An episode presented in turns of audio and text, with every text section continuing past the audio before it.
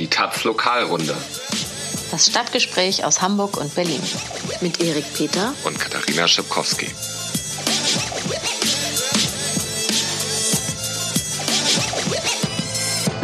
Hallo, moin, ihr hört eine neue Folge Lokalrunde. Wir melden uns heute aus Hamburg und wollen reden über verdeckte Ermittlerinnen und Ermittler in der linken Szene und über den Versuch, Werbung aus Berlin zu verbannen. Aber vorher gibt es noch News aus Berlin.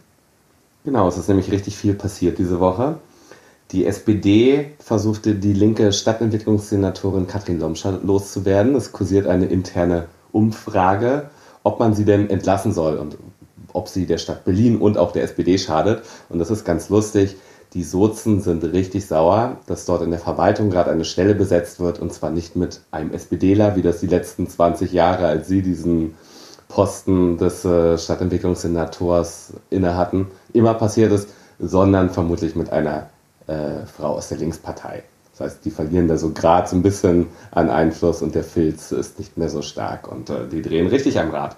Dann gibt es einen Polizisten des Staatsschutzes, der hatte, wie bekannt geworden ist, äh, vor einiger Zeit schon eine SMS an seinen Vorgesetzten geschrieben und darin ihm geraten, er soll sich doch fernhalten von Merkel und Co. und den scheiß Gutmenschen, unterschrieben mit 88. Heil mhm. Hitler äh, ist äh, als solches sehr bekannt. Und naja, der Vorgesetzte hat, so heißt es jetzt, äh, das nicht kritisch hinterfragt und ja, es war, es scheint gang und gäbe zu sein, hat keinen interessiert. Ähm, als das rauskam, der Polizist hat einen Verweis äh, erhalten, das ist der kleinst, die kleinstmögliche Sanktion. Aber der Staatsschutz soll hier die Demokratie schützen. Und wie jetzt äh, herausgekommen ist durch eine kleine Anfrage, ermittelt die Polizei nach der oder wegen der Demo am 1. Mai im Grunewald, so eine Satire-Demo gegen Gentrifizierung, ähm, inzwischen äh, in 72 Fällen wegen Landfriedensbruch. Nach mhm. der Demo ging es noch um eine ähnlich hohe Zahl an Sachbeschädigungen. Schon das war ein bisschen absurd. Da ging es überwiegend um Aufkleber und auch geworfenes Konfetti. Und das ist jetzt nochmal hochgejubelt worden zum Landfriedensbruch. Ähm, die Organisatoren des Protestes haben angekündigt, im nächsten Jahr dann die härteste revolutionäre Satire-Demo der Welt im Grunewald anzumelden. Ah, man ist sehr empfindlich dort anscheinend im Reichenviertel. Das sieht ganz so aus. Okay. So. Ja, dann äh, machen wir weiter mit Good News aus Hamburg. Ähm, also es ist tatsächlich, ich habe eine gute und eine schlechte Nachricht. Erstmal die gute, Peike ist frei, Peike S.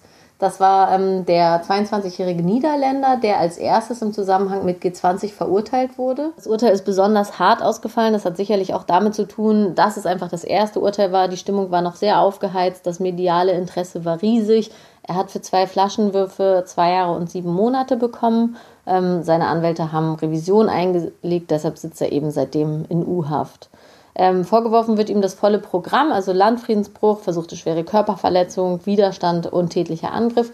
Der Widerstand begründet sich so, dass er, als er festgenommen wurde, in die Embryonalhaltung gegangen ist, also um seinen Körper zu schützen, aber das wurde als Widerstand ausgelegt. Ähm, der Richter, der ihn verurteilt hat, ist auch kein Unbekannter. Johann Krieten ist unter linken Aktivisten berüchtigt. Er gilt als Hardliner. Ähm, es wird auch gemunkelt, dass er sich diesen ersten Fall geschnappt hat, weil er ein Exempel statuieren wollte.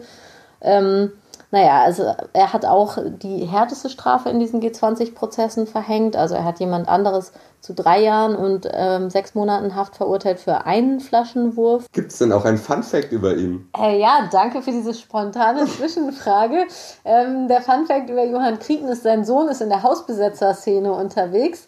Also ist oder war, ich weiß nicht, ich ähm, aktuell, also ich kenne ihn nicht, nee, also von daher ist das äh, unbekannt.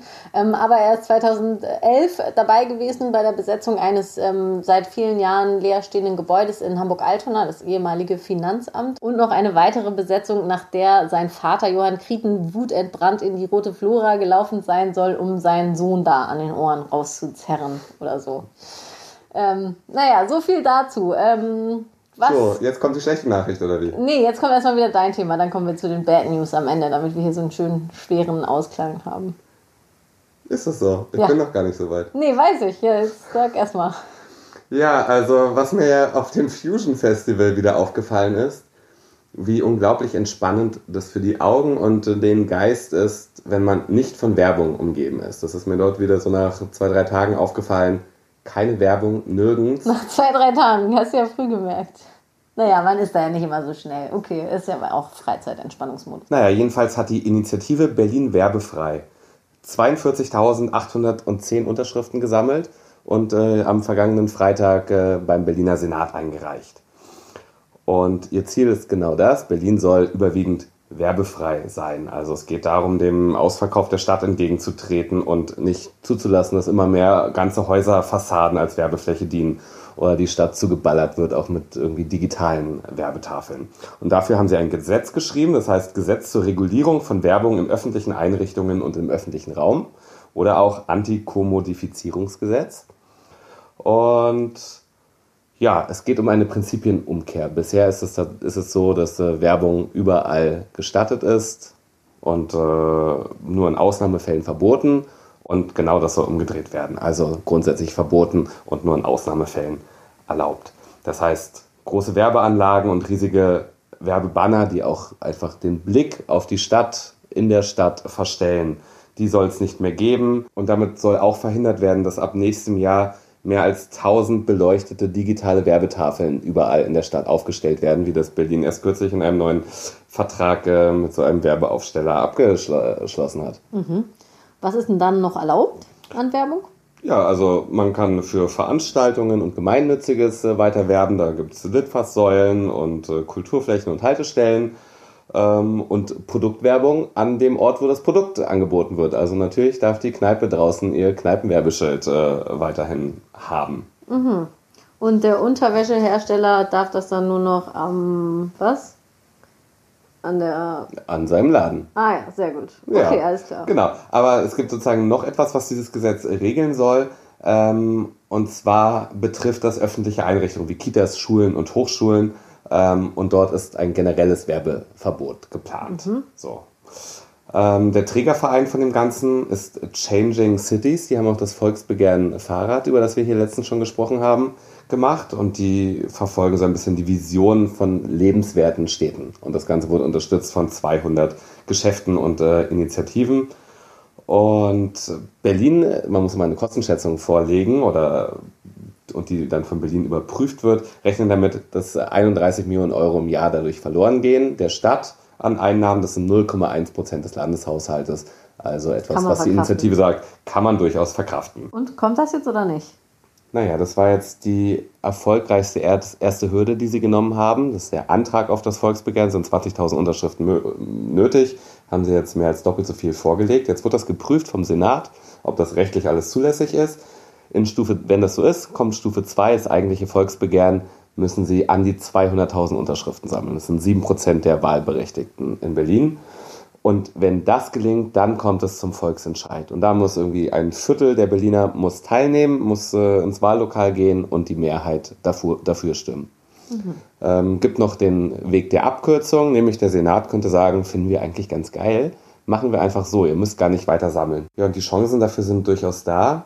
Die Grünen, die in ihrem regierten Bezirk Friedrichshain-Kreuzberg 2014 schon sexistische Werbung komplett verboten haben, haben auch jetzt gesagt, das ist interessant und da müssen wir Gespräche führen.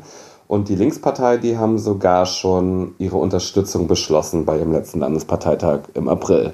Das hängt also mal wieder so ein bisschen an der SPD. Oha. Gut. Na dann, gute Nacht.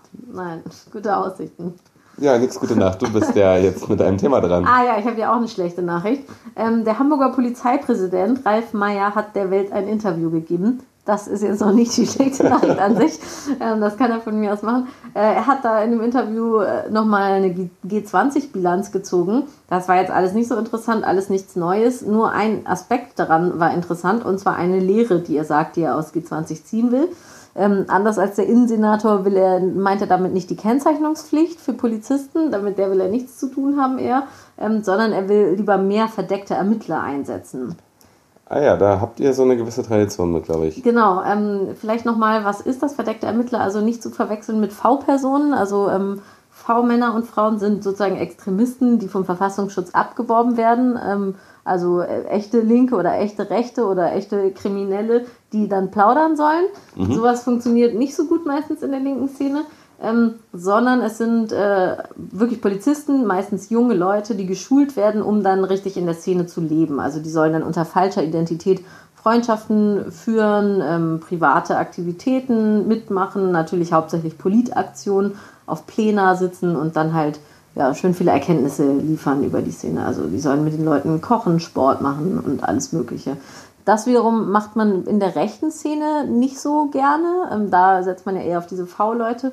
Ähm, einerseits, weil so die Argumentation, die Polizisten ja dann keine Straftaten begehen dürfen. Also man schickt sie jetzt nicht zu den Rechten, dann würden die ja wahrscheinlich die ganze Zeit saufen und Flüchtlingsheime anzünden. Und dann gefällt ihnen das auch noch. Das wäre dann vielleicht noch das nächste Problem. Und ähm, außerdem ist es auch sozusagen nicht zumutbar, die da so zwischen die, also ne, mit den linken Flauschi-Zecken hält man es anscheinend besser aus als mit den rechten Hackfressen. Deshalb schickt man die da nicht so rein. Naja, ähm, das ist natürlich aber trotzdem, also dieser Erkenntnisgewinn ist halt auch ein Problem, denn das ist ja eigentlich eine Aufgabe des Verfassungsschutzes. Polizei und Verfassungsschutz. Der ist aber auch ein Problem. Der, der ist auch ein Problem. Ähm, darüber hinaus sind ja Polizei und Verfassungsschutz seit dem Nationalsozialismus in Deutschland streng getrennt. Ähm, der Verfassungsschutz darf andere Sachen als die Polizei. Die Polizei ermittelt ja eigentlich nur bei Straftaten und der Verfassungsschutz ermittelt so in Milieus. Das ist ja genau das, was die verdeckten Ermittler machen, aber es sind Polizisten. Wurde in Hamburg schon länger niemand mehr enttarnt, aber davor drei Leute innerhalb von anderthalb Jahren. Die erste, die ähm, auch mit so einer großen öffentlichen Aktion von den betroffenen Leuten oder einer Recherchegruppe enttarnt wurde, war Iris Plate. Da hat die Recherchegruppe so ein richtiges Dossier veröffentlicht, wer sie war, was sie gemacht hat. Ähm, Iris Plate war von 2000 bis 2006 in der Szene unterwegs, hauptsächlich so im feministischen Kreisen. Ähm, sie war in der Flora, hat das Schanzenfest mitorganisiert und was auch brisant ist, sie war auch beim freien Radiosender FSK, hatte auch Sendungen moderiert und so. Also auch, Kollegin von uns. Ja, ja, quasi Kollegin. Also presserechtlich natürlich eine schwierige Sache. Der FSK hat auch hinterher geklagt und auch Recht bekommen, genau wie eine Ex-Freundin von Iris Plate. Also da wird es natürlich auch ziemlich hässlich, wenn die dann auch so Beziehungen in der Szene haben. Und die waren zusammen schön auf Mallorca im Pärchenurlaub und ja, diese Frau hat auch geklagt und Was auch Recht nicht bekommen. erlaubt ist. Das ist nicht erlaubt, nee.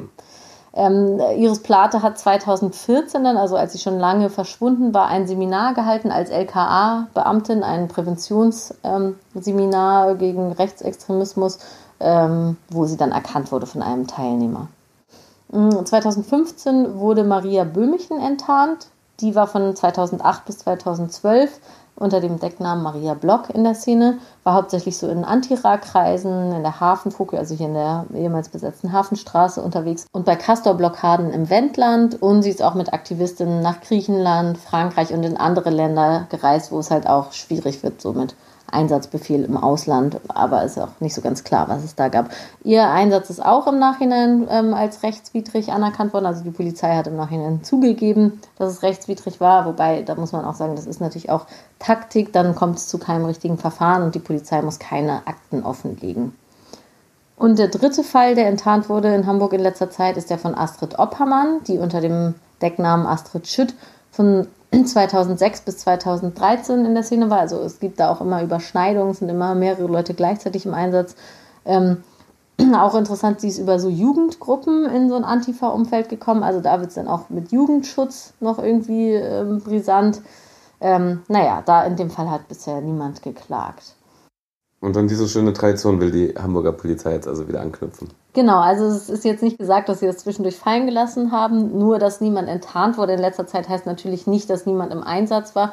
Ähm, vielmehr gehen die Leute in der Flora immer davon aus, dass immer mehrere gleichzeitig im Einsatz sind. Und gerade bei G20 muss man natürlich davon ausgehen, dass viele am Start waren. So, beschließen wir doch die Sendung heute mit einem Nichtaufruf zu Straftaten. Es geht um O-Bike, ist ein Sharing-Anbieter für Fahrräder. Die haben in verschiedenen deutschen Städten und auch in Berlin Fahrräder im öffentlichen Raum stehen. Ähm, und die sind jetzt aber insolvent.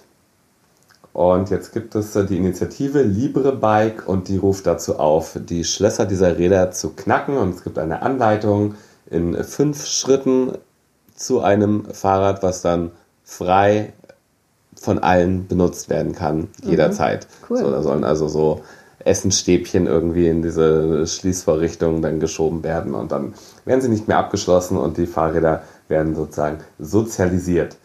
Und natürlich ist das ein äh, Aufruf zum Diebstahl, wenn man das genau betrachtet, weil die Fahrräder sind nicht ganz herrenlos, die gehören jetzt wohl der Schweizer Firma Umzug 24, die irgendwie dafür zuständig war, die Räder zu warten. Ähm, Deswegen rufen wir auch nicht dazu auf. Also, okay. Ja. Genau. Aber ist doch eine gute Information. Genau. Sehr fortschrittlich mal wieder Berlin.